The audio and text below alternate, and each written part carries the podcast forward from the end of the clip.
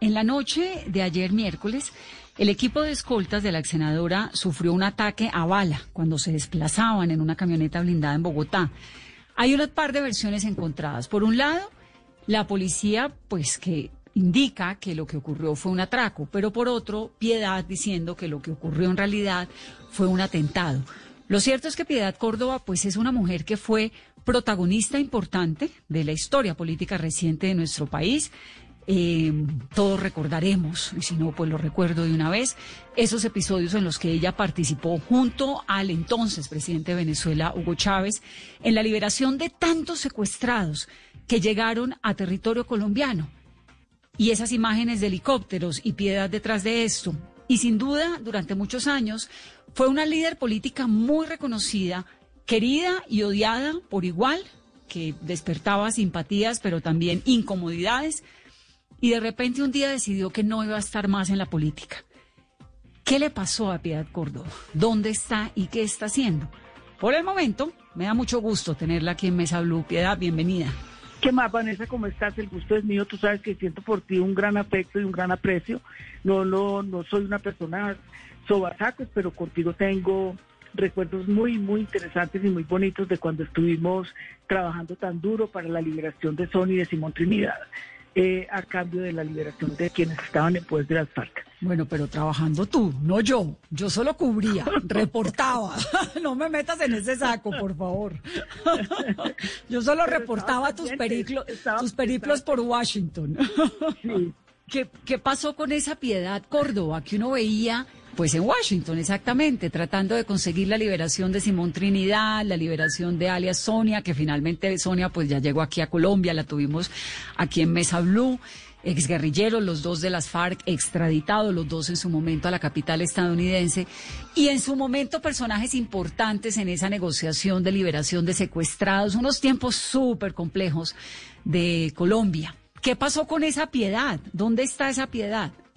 No, yo estoy aquí bien. Lo que pasa es que, eh, a ver, yo tengo un, un, como te dijera, como una especie de reato que consiste en que yo no, no estoy de acuerdo de que yo estoy en política, mi hijo también en política, y como viendo a ver uno cómo se reparte la política, a mí eso me desagrada, no me gusta, no me puedo oponer a, a, a, las iniciativas y, y al eh, compromiso que tiene Juan y mucha de la parte de ver todo lo que hemos padecido en la política, porque yo no puedo decir que he sido como mucha gente que brinca, brinca de puesto en puesto, de piedra en piedra, como en el parquet.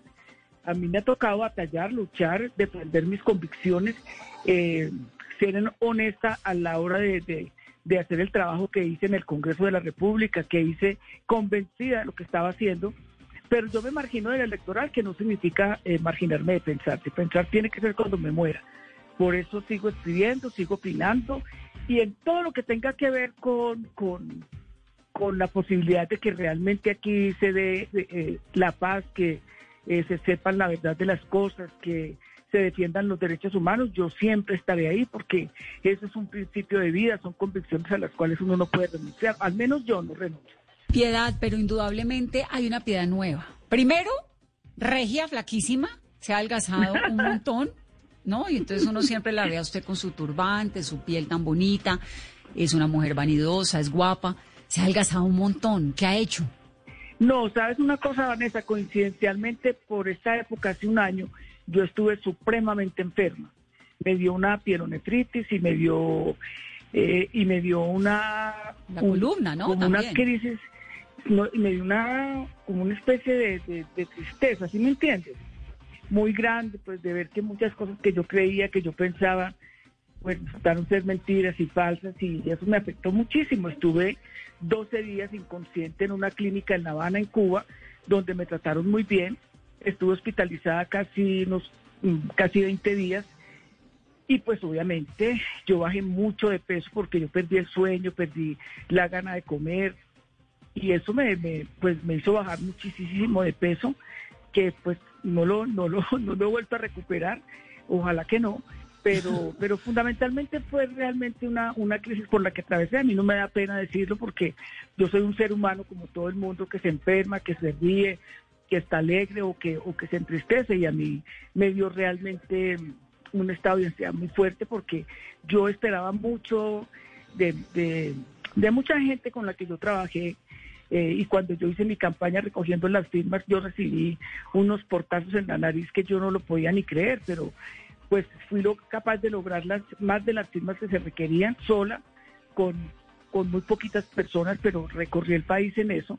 Sentí satisfecha de haber sido capaz de lograrlo pero pues para mí también fue pues como un sentimiento de frustración, de, tristeza, como vale la pena uno hacerse secuestrar, eh, la manera como me lapidaron a mí de horrible, de horrible, eh, cómo me volvieron trizas, para mí fueron cosas muy fuertes, porque yo mm. en medio de todo soy una persona muy, muy, muy sensible, trato de ser muy solidaria con las personas que sufren o que padecen y, creo en, ese tipo de política, pero por el otro lado también lo que te decía ahora Vanessa, a mí no me, a mí no me gusta, o sea, primero no, me interesa hacerle sombra a Juan. Juan se vino en gran parte donde estaba de Estados Unidos, un excelente psiquiatra ya, ganaba muy buena plata, pero él decía que tenían que limpiar mi nombre, que no podía ser posible que la gente hablara tan mal de mí, que me insultara cuando realmente yo jamás me robé un peso en este país, nunca estuve metida en líos de corrupción, nadie puede decir que yo tuve contratos o negocios o puestos, cosas de esas, no, yo hacía una política eh, eh, eh, de mucha oposición y de mucha denuncia pues convencida de lo que yo estaba haciendo y de lo que y que lo que estaba haciendo era lo que había que hacer. Porque Espéreme, ubiquemos a los que no saben. Juan es Juan Luis Castro, ¿verdad? Senador de la Alianza Verde, que además es médico, cirujano, es psiquiatra y es su hijo. Sí. Digamos para los que no saben. Pero entonces, ¿qué fue lo que pasó? ¿Usted se deprimió? ¿Entró en una depresión, por lo que le, le, logro entender? Sí, yo me deprimí, no, yo sí me tuve una depresión muy fuerte. ¿Por qué? Y, una depresión es una enfermedad. Mm. Yo me deprimí mucho porque porque yo no no creí nunca que la gente a la que con la que yo había trabajado, con la que yo me había matado, por la que yo me había hecho perseguir, eh, me, me, me, volteara la espalda e inclusive casi que prohibiera que a mí me recogieran firmas para lograr llegar a la cantidad que se requería eh, exigida por el por el Consejo Nacional Electoral. ¿A quién se refiere, Piedad? Pues eh, los que me están escuchando saben a quiénes me refiero, porque no fueron unos, fueron muchos. ¿Eso fue qué? ¿Partido Liberal? No, pues el partido, a mí me sacó a gorrazos de allá Juan Fernando Cristo, pero, pero, y, me persiguió mucho, porque me da risa verlo ahora marchando al lado de Timochenko, eh, eh, muy orondo, como dice la poesía, y, y saber que a mí me persiguieron porque apoyé a Lucho Garzón, porque yo eh, eh, hablaba y decía que, que habláramos con las FARC para que entregaran la gente, para que se hiciera la paz, que era que yo llevaba el partido para el comunismo, para saber que en términos generales yo creo que entre los dirigentes y dirigentes que había en el partido, a la que más querían era a mí, porque yo lo sentía con la gente. ¿Juan Manuel Santos también entra en ese paquete? Claro, claro. Porque usted llegó relativamente a ser cercana a Santos siendo presidente. ¿Y qué pasó después? No, no, yo, yo lo que fui fue muy humilde, Vanessa, ¿sí me entiendes? Porque para mí estaba más, más por encima de cualquier cosa eh, el interés de que se llegara a un acuerdo de paz. Es más, nadie, nadie, nadie puede decir que a mí el gobierno me regaló un tiquete o me pagaba los hoteles en, en La Habana. Yo todo eso lo hacía porque yo estaba convencida de que había que hacer eso y que había que ayudar y lo hacía como un ejercicio eh, personal. Además, acuérdate que yo estaba inhabilitada por, por 42 años de cuenta del señor que está en la OEA. Claro. Entonces, yo tampoco podía aspirar absolutamente a nada. Entonces, sí, claro. Entonces, yo solo lo hacía, pero para mí también fue muy fuerte conocer la carta que envía Santos diciendo que conmigo absolutamente nada, cuando yo no fui sino eh, eh, en alguna medida eh, yo diría que genuflex ante, ante sus cosas porque yo creía en, ese proceso y porque yo creía que era necesario que se hiciera, pero nunca me imaginé que, y, me dolió mucho, que muchos de los amigos que estaban ahí no hubieran sido capaces de decirme en su momento, porque yo no me hubiera puesto a hacer eh, semejante lora, pues que no era una lora sino una guacamaya. Yo hubiera seguido trabajando con todo lo que, lo que hubiese sido, pero yo no, yo hubiera querido que a mí me contaran en su momento de la carta y de las exigencias que él hacía contra mí, y la carta está en un libro, o sea, eso no, eso no me lo inventé yo. yo a mí eso me, me, me, me, afectó, me sentí muy mal, porque yo casi estaba rogando que me dieran algún, un pedacito de las FARC o de los PDF, o que me dieran. No, yo no, yo estaba trabajando desinteresadamente. Piedad, pero ¿qué hay, qué, hay de cierto en que a usted esos viajes a Cuba y esos viajes a Venezuela se los pagaba el chavismo? ¿Qué tan cercana realmente fue usted a Chávez? No, no, no, no, no, no, no, no, para absolutamente nada. Eh, empezando porque cuando arranca el proceso en forma, Chávez ya se había muerto.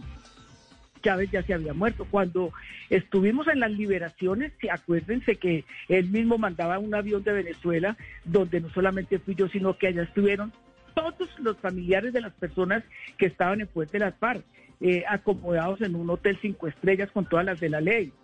Y en algún momento, si ellos necesitaban hablar conmigo, si tengo que decir, como cuando hice unas gestiones eh, para el presidente Maduro, para, para reunirse con, con el señor Uribe Vélez, que mandaban y me recogía, pero que ellos me pagaran a mí, eso es mentira.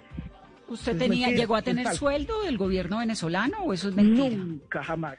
Nunca, ni nunca he tenido un negocio, ni un contrato con absolutamente nadie y por una razón, Vanessa, muy sencilla, por una razón de dignidad. Yo soy una dirigente política, yo no soy una negociante de la política. A mí me enseñaron a hacer política, no me enseñaron a hacer negocios. Y yo precisamente por el respeto que me profeso y por el que exijo que se me respete, jamás le dije a Chávez que si me daba un contrato, que si me daba un... Es que no hubiera sido capaz de decirle eso. Y siendo tan amiga como he sido y como fui de Nicolás, eh, mucho más cercana en su momento que, el mismo Chávez, porque yo con Nicolás me, me hablaba permanentemente, porque es que Nicolás ayudó mucho en las liberaciones, pero yo no, él no puede decir, ni lo puede decir nadie, ni así como eh, yo diría que pensando con el deseo de que no, que yo tenía ya una serie de contratos, yo tengo nada, nada, nada, ni nunca, ni mis hijos, ni yo hemos tenido nada. ¿Usted de qué vivía en esos años tormentosos cuando ya no era pues, mi amor, senadora, cuando no era la pensión, yo tengo mi pensión desde hace ya rato. Esto se lo pregunto. Porque a mí me, da, con todo el respeto, porque, porque obviamente como en Colombia en algún momento el cuento era es que Piedad tiene sueldo de Nicolás Maduro, de Chávez, viaja en aviones de PDVSA, tiene un apartamento en Caracas, en Miraflores. Mira, mira Vanessa, y si fuera cierto, yo no diría que es mentira, porque quedo, quedo muy mal parada con ellos, ¿sí me entiendo? Pero ellos saben que no es así, yo soy eh, en eso una persona que, que de, de ¿cómo te dijera yo? Eh, de reatos, pues, o sea, yo no, yo no estoy por un puesto, por un negocio, y somos muchos en América Latina, yo hago parte del grupo de intelectuales en defensa de la humanidad, y yo no veo, ah, ahora, muchas veces, cuando hacen eventos, le dicen a uno que le mandan los piquetes, y muchas veces yo he dicho, yo no lo necesito, yo llego a un hotel donde, eh, que es el, el Meliá, donde a mí siempre me asignan una habitación por seguridad, pero de resto yo con ellos no tengo ni he tenido negocio y soy muy amiga de él. no la veo desde marzo ni hablo con ella, pero pues es gente querida, es gente que, que, a mí me escucha cuando yo hablo con ellos, o, sea, o yo tengo necesidad de que le ayuden a alguien, pero yo a mí no.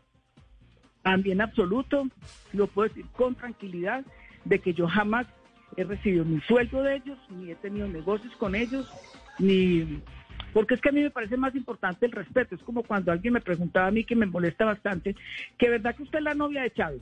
Entonces yo hago política y yo no puedo hacer una política de tú a tú con el presidente Chávez, porque entonces soy la novia de Chávez, o la amante de Evo, o la de Correa. Pero resulta que el, que el comandante Fidel Castro, todos ellos se reunían y hablaban de política. Y entonces a mí no me hablan sino de cama. Eso, es, eso es una falta de respeto. Bueno, pero así hubiera sido, ese sí era problema suyo, ¿no?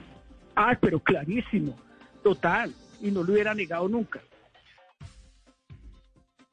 Doctora Piedad, ¿y cómo está hoy su relación con Venezuela y con el presidente Nicolás Maduro? Bien. Yo pues eh, desde la pandemia no que comenzó yo no no he vuelto a hablar prácticamente con nadie. He hablado con en algunas oportunidades con el canciller cuando ha habido necesidad de ayudarle a gente para que se vaya para Venezuela y, y lo pueden preguntar he sido yo la que he puesto de mi plato para ayudar. Porque si yo también tengo otras cosas que hago que no tienen que ver con la pensión de mi trabajo. Pero bien, yo pues soy de las que pienso que eh, a Venezuela hay que dejarla que resuelva sus problemas soberanamente y en lugar de estar torpedeando ayudar a que realmente una situación de bloqueo tan brutal como la que viven se supere para que puedan normalizarse las cosas. Piedad, ¿lo que hay en Venezuela es una democracia? Pues yo pienso, eh, eh, Vanessa, que lo que hay en Venezuela es una, una democracia electa por ellos, porque a Nicolás lo eligen ellos. A Nicolás no se roba las elecciones.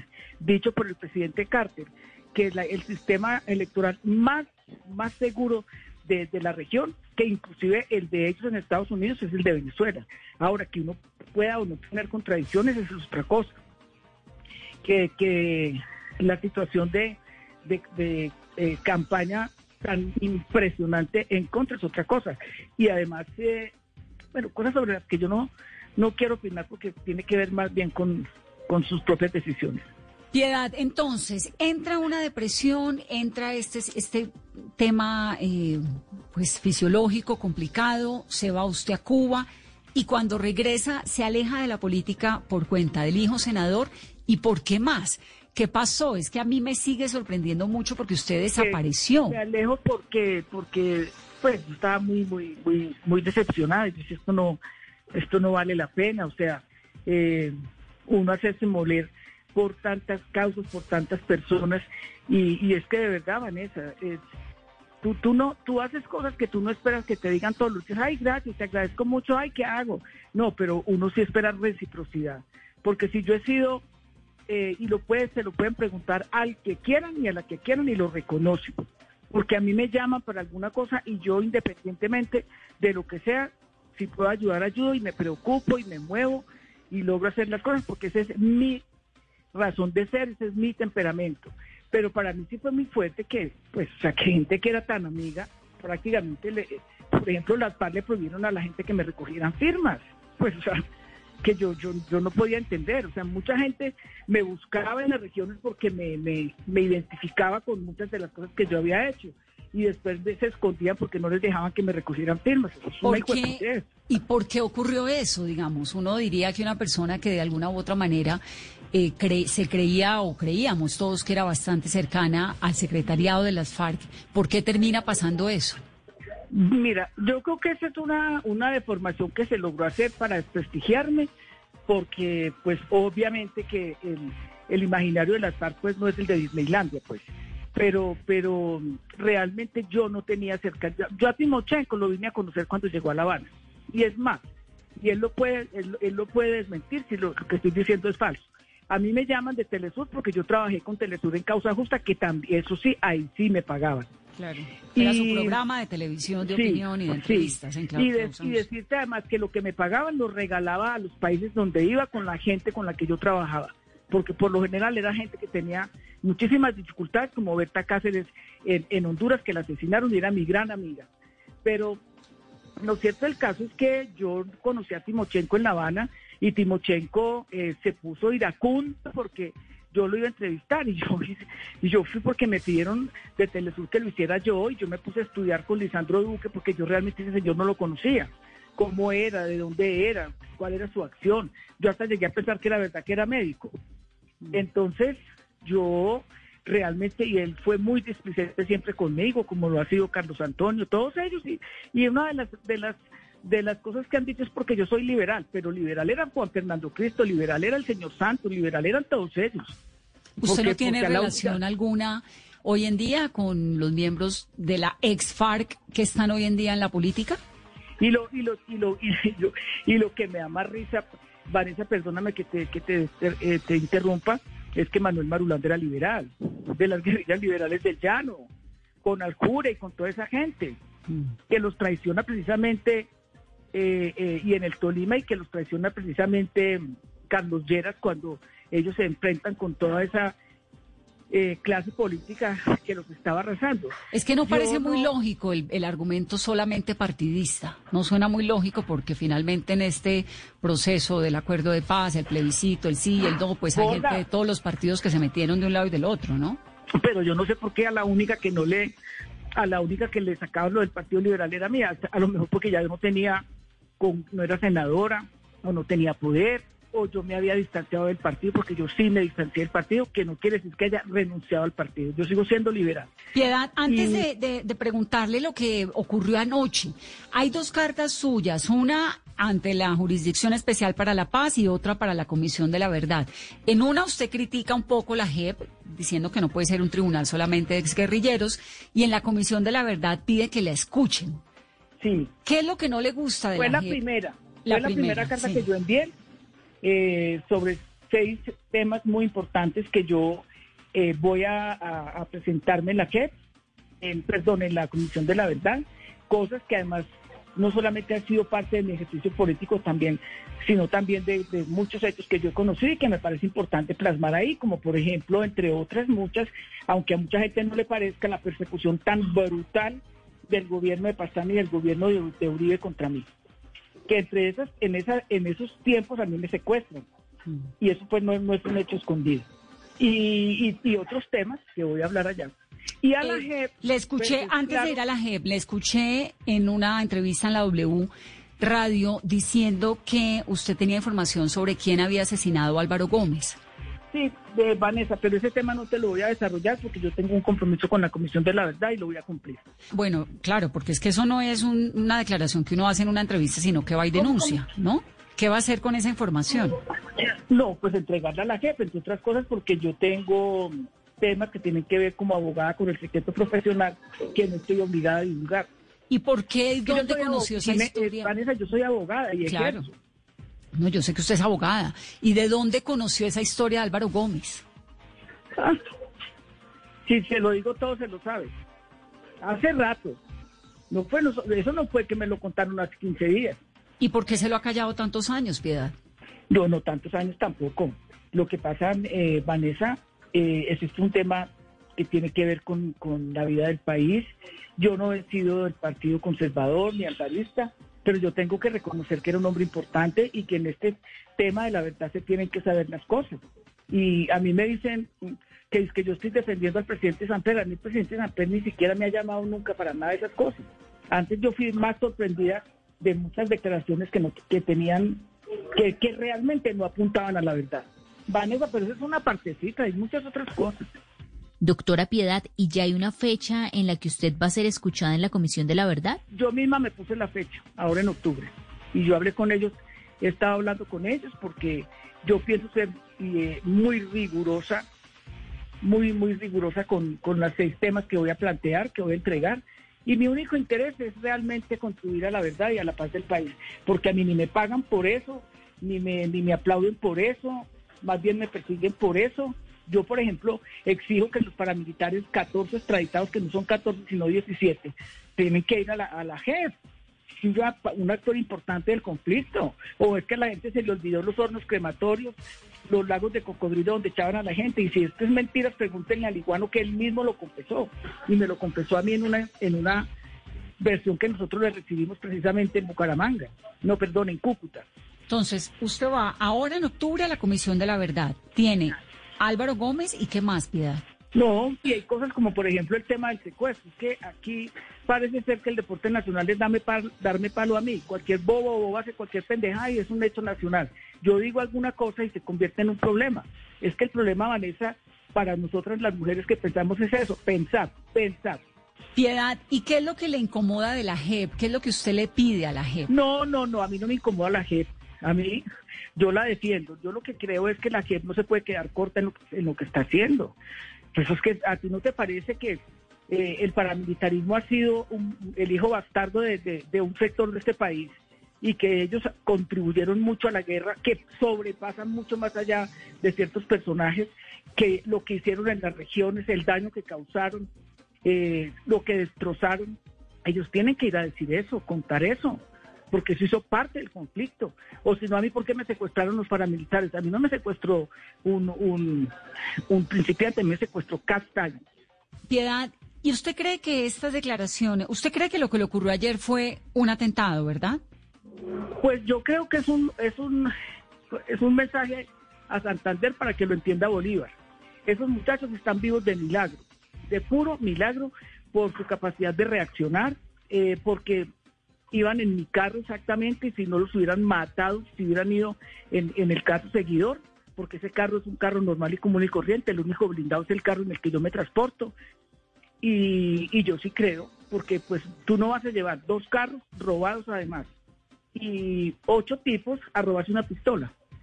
Y, y es más, mira el Twitter que yo puse hoy. En todos los atentados que a mí me han hecho son un atraco. Sí, lo del Hasta robo de que me secuestraron. Pero Sí. sí, en este país, este país es muy violento, Piedad. En este país, cuando quieren hacerle daño a la gente, la hacen verdaderamente, lo hacen verdaderamente. ¿Usted lo que cree es que era asustarla, que todos estos episodios han sido para asustarla? No, y además, además te pongo en contexto, Vanessa, yo he recibido una serie de amenazas. Afortunadamente yo fui muy dirigente y me comuniqué con el director de la UNP y le dije, yo estoy muy preocupada por estas amenazas, yo creo que es importante que me refuercen el esquema. A mí me da pena estar pidiendo gasolina, que un carro, que lo otro. Yo eso soy bastante delicada y lo pueden preguntar. Pero yo sí tengo claro porque las amenazas, afortunadamente, vuelvo y te reitero, yo había informado a la UNP para decirles que estaba muy preocupada y es más, me había quedado de ver con el director de la UNP para mostrarle unos WhatsApp a ver si éramos capaces de descifrar cuáles eran los teléfonos. ¿Y qué pasó? ¿No hubo reunión o sí? Pero, pero hay, pero hay una cosa, eh, Vanessa, que, que yo no sé por qué la gente no entiende, es que en el marco del conflicto fue el asesinato de Álvaro Gómez Hurtado, pues Claro. en el marco de esa guerra tan violenta y tan cruenta. O, era que la- o es que la vida de Álvaro Gómez para uno no sirve porque era conservador.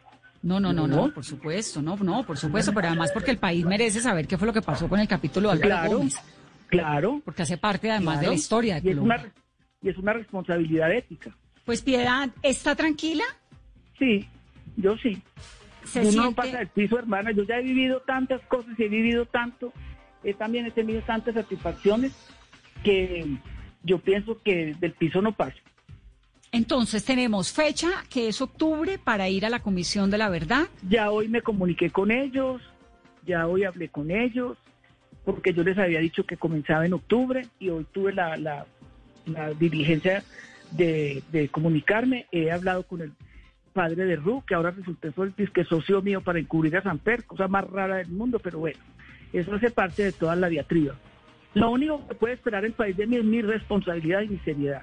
¿Usted volvería, no- quiere volver a la política? ¿Le hace falta? No, para nada. No me hace, o sea, me gusta opinar, me gusta escribir. Yo, yo pienso mucho en las cosas que pasan en el país. Pero como de irme a meter ahora a reuniones y que, eh, que candidata de tal cosa no me interesa para nada. Yo ya di lo que tenía que dar, hice lo que tenía que hacer en el Congreso, di debates que no los daba nadie. Yo fui la primera que denuncié a Álvaro Uribe, yo fui la primera que hice el debate sobre paramilitarismo en el Congreso que me quedé sola, yo fui la primera que abrí el debate sobre parejas del mismo sexo que me trataron de homosexual y que me había separado porque me iba a ir a vivir con una amiga. Yo fui la primera que hablé sobre interrupción voluntaria del embarazo con las causales que retomó la Corte Constitucional. O sea, yo no me pasé mamando gallo en el Congreso. Doctora Piedad, ¿y cuál es su lectura del momento de país que estamos viviendo en medio de la polarización, de la movilización social, de estas protestas, de los excesos por parte de la fuerza pública que vimos en los últimos días? Primero que todo, yo no creo que aquí haya polarización. Aquí lo que hay es una profundización de un régimen fascista que trata de coartar las libertades. Un presidente de la República que se vista de policía, uno no sabe si es una caricatura, si es un chiste, uno no, no, no, no, no, no entiende qué es eso. Un presidente que actúa tan rápido para inculpar a, a jóvenes, pero que no ha podido coger ni siquiera un ratón para saber quién mata a los líderes sociales, eso no puede ser un buen momento. Y ahora pues eh, eh, el cuento es que si casi que el tapaboca pueden usar para salir a las, a las manifestaciones. Bueno, lo del tapabocas es, el, es, es, es la capucha, ¿no? Y es el gran dilema del momento por los protocolos que está pidiendo el Tribunal Administrativo de Cundinamarca. La alcaldesa y el, y el presidente no se han podido poner de acuerdo en que si se deben poner, se pueden o no poner capuchas. ¿Por qué es que se pueden poner capuchas para salir a, a manifestarse? Pues yo creería que en muchas de esas situaciones y actuaciones hay grupos interesados en desvirtuar la, la marcha pacífica, la protesta social, y muchos se meten a eso, a dañar y a, y, a, y a atentar contra la gente y contra los bancos y contra las instituciones. Pero, pero mucha gente no sale a eso. Y yo sí creo que hay una acción determinada para des- destrozar la, la posibilidad de la protesta social. Sí, pero Piedad, ¿por qué, la, por qué el, el tema, digamos, entre muchas diferencias que hay de ese protocolo de las manifestaciones, es el del encapuche, encapuchado? Si usted es una señora que ha mostrado la cara siempre, siempre ha mostrado la cara, gústele al que le guste la ha mostrado, ¿por qué los demás, el que quiera manifestarse no la muestra? No, yo no, no Les da entiendo cuál es la defensa de la, de la capucha. Vanessa, Caperuza, yo creo ¿cómo que se hay llama eso? Encapuchado. Yo creo que hay dos cosas. Uno, porque yo lo viví cuando he salido a marchar los primeros de mayo cómo nos han perseguido, cómo nos han echado gas, cómo nos han Pero usted nunca de- se ha tapado la cara, Piedad. Yo no, yo no, porque yo tengo una cara bella y a mí me gusta que me la vean. Por eso, pero si usted no se ha tapado nunca la cara para salir a manifestarse contra lo que no le gusta, ¿por qué sí eh, le parece que otros yo no- deban yo no taparse? no, yo no estoy defendiendo el que se encapuchen, yo no estoy defendiendo eso. Pero yo entiendo dos cosas. Uno, que es el afán de hacer daño de algunos, y otros, que es el miedo de algunos de que los reconozcan. O, que los vean y después los persigan, o después los aprecien. Mira que, por ejemplo, la semana pasada, si tú te diste cuenta en uno de mis trinos, pues perdóname la inmodestia, eh, yo dije que había en marcha eh, la detención de, de, de 114 personas y, una, y 500 allanamientos en Bogotá. Y eso no lo dije yo, eso lo dijo también mucha gente. ¿Y por qué? ¿Por qué tanto temor a que la gente se manifieste y proteste? Si han pasado cosas muy graves, como lo que ha pasado con, con la gente que han asesinado y, y tienen el descaro eufemísticamente de decir que no son masacres, sino asesinatos colectivos. Sí, eso ¿Qué fue es un eso? error garrafal. Creo que ya lo rectificaron, mucho. ¿no? Afortunadamente. Sí. Afortunadamente, pero también está el otro lado de las manifestaciones, que es el vandalismo, acabar con los CAIs. Estoy eh, totalmente en todo eso que pasa, y si uno se tapa la cara para lo bueno, pues te, lo- te la tapa también para lo malo, ¿no? Sí, claro, yo estoy de acuerdo con eso contigo, eso, eso no, ni lo discuto, pues. Y Ni lo entonces, discuto, y no estoy de acuerdo con eso. Jamás estaré de acuerdo con eso. No veo por qué tienen que pasar esos hechos. Porque cuando pasan esas cosas, la protesta se desvirtúa y se deslegitima totalmente. mm, Piedad, ¿qué y tan no cierto, qué tan cierto, cierta, no sé si lo sabe usted o no esta, esta pregunta, la presencia de tanta eh, célula urbana del ELN y de las eh, disidencias de las FARC en ¿Cómo? ciudades como Bogotá? Pues, eh, pues yo, yo no, pues que yo realmente, Vanessa, yo no puedo decir eso. Eso le dice el ministro de Defensa, pero pues yo no puedo a- eh, a- afirmar eso porque yo no tengo idea. Es más, yo no tengo cercanías con el, con el ELN para absolutamente nada. Y, y pues yo no creo que, bueno, pues yo sí creo, pues hay muchas torpezas en esto, pero pues sería realmente que de eso se comprobara porque es que es tan fácil tan fácil decirle y echarle la culpa a la disidencia de las FARC y al ELN. Ese es la, el, la- la- la- el recurso más, más socorrido, porque entonces la gente inmediatamente dice, no, pues es que son esas manos de bandidos, y no, es la, no son los jóvenes que están protestando, no son las mujeres que están protestando, sino que son un, un grupo de bandidos que se metieron a ellos. Sí, se, se deslegitima inmediatamente cualquier tipo de inconformidad social que haya. Pues Piedad, a mí me da gusto escucharla. No sé por qué me está quedando la sensación de que hay un regreso de Piedad Córdoba. La estoy No. oyendo con esta citada a la Comisión de la Verdad, con esto No, que yo misma me cité, yo misma me convoqué. Claro, por No, eso, no, pero porque está, Pero, pero, pidiendo pero, cita, está, la veo, la veo enfilando. Pero Vanessa, ¿cómo es posible que una un, ser político o política como yo, con tanto que aportar, se pueda quedar callado en eso? Es más, es más fácil uno hacerse bobo y ir a las reuniones a ver si pronto lo ponen a uno de candidato o de candidata. Yo no estoy interesada en eso, para absolutamente nada. Y si yo lo digo, y, y lo, y lo he dicho, ahorita lo dije con, con parte del equipo de trabajo, yo volviera, sería para que hubiera una constituyente popular y yo participaría. De resto no me interesa, Vanessa. Pero a usted le gusta la idea de una constituyente, eso es como una caja de Pandora que se cierra y uno no sabe qué puede salir de allí, ¿no? Ah, no, pues, pues yo creo que, que a, esa, a, a- a ese imaginario que ya se entronizó hay que perderle el miedo. Clara López decía en estos días que no, que gana Uribe, pues si gana Uribe, por pendejos nosotros que no hacemos nada.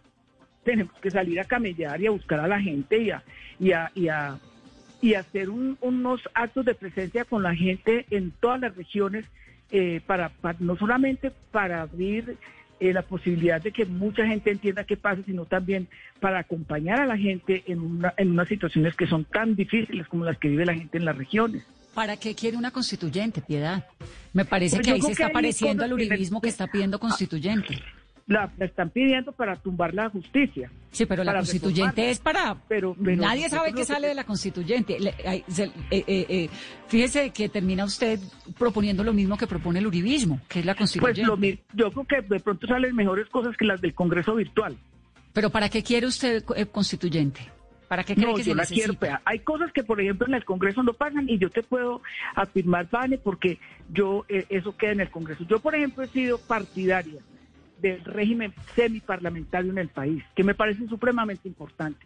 Yo he sido partidaria de una sola Cámara. Y esos temas tú no los vas a lograr en el Congreso porque en el Congreso hay demasiados intereses, demasiados. Mm. Y entonces yo creo que si uno convoca a la gente, obviamente Vanessa que eso no es fácil porque eh, aquí hay unos imaginarios muy difíciles de construir. La gente cuando matan a una persona dicen, ve que haría que lo mataron, ¿qué sería lo que hizo? No, es una, es una, es un país de una, de unos niveles de violencia atroces. Muy, muy fuerte. Y, por ahora, bueno, pareciera que el gobierno ha descartado la posibilidad de una constituyente, pero me parece muy interesante que usted ahí termina pareciéndose a, a, Iván Duque en esa propuesta. Pues yo creo, yo creo que tenemos objetivos diferentes. Eh, él puede pensarlo para, para hacer las reformas que quisieran. Por ejemplo, si hay alguien ha desconocido el Estado de Derecho es el presidente. Primero, cuando la detención de la decisión de la Corte de la detención domiciliaria del señor Uribe Vélez y segundo, cuando no le parece lo que dice la Corte Suprema con relación a la protesta. Y, y por ah bueno, y hay otro tema muy importante. Él tomó él actúa en derecho cuando desconoce que aquí no pueden haber tropas extranjeras sin autorización del Congreso de la República. No, él se pasa la Constitución por la faja. Sí, como consecuencia de eso, pues hay una moción de censura para el ministro en el Congreso, ahora también en octubre. Piedad, me gusta escucharla. Bueno, mija. Me da mucho gusto oírla la siento volviendo y en este país que es una democracia, afortunadamente, escuchar voces desde todo lado es muy valioso, es muy importante. No hay que decir como la canción y volver, volver, volver. hay un montón de gente en nuestro Twitter preguntándonos con el numeral Vanessa, pregúntele a Piedad, que si era novia de Chávez. No, que ya dijo que Dígale que no que no. Pero más o menos o, tampoco, nada. No, tampoco, no porque no me lo hubiera propuesto, sino porque yo no quise. ah, no me diga. Para que vaya ir viendo. Le coqueteaba piedad. ¿Será que lo digo en la Comisión de la Verdad o qué? No, pero dígalo en este programa primero. no, sí, sí, pero no. ¿Y ahora tiene novio? Ah, sí, ya hace ratico. Por eso es que anda tan perdida, es que el amor lo enreda a uno, ¿no? ¿Cómo? Pero desde que uno esté bien enredado. ¿Quién es el novio? No, Ave María. Pero no es novia, como dicen tantos en algún momento también. para absolutamente no. Para, si, me, si yo, vea, ni siquiera Claudia López puede decir que yo la pelea que yo di con él cuando él, ni siquiera Gina Parodi. Al menos Gina se, se, moría del terror. Pero, pero si yo fuera lesbiana, ten la absoluta certeza que lo sabría todo el mundo. No, pues sí, sí, sí es. Y si fuera o no fuera, ese sí es problema suyo, no todo. Yo le pregunto de pura, de pura metida, porque usted sabe que a mí me puede la curiosidad. a, mí me, a mí me gustan mucho los hombres y me gusta mucho con el que estoy. ¿Y quién es Piedad? Cuénteme. No, mamita, que me persigan a mí sola. ¿Pero es político? No, no, no, no, no, para absolutamente nada. Para absolutamente nada. Ay, qué dicha. Pues Piedad, que viva el amor, que disfrute el amor. Claro. Que está chévere, que está guapa que seguramente la vamos a volver a escuchar cuando vaya a la comisión y si no también. Creo que lo de ser política es una manera de vida y eso no se quita de la noche a la mañana. Sí, y a las mujeres nos cuesta mucho más y sobre todo cuando no, no estamos amarradas a ningún cordón. Sí, a las mujeres nos cuesta todo mucho más, sin en este mundo. Un abrazo, Piedad, chao.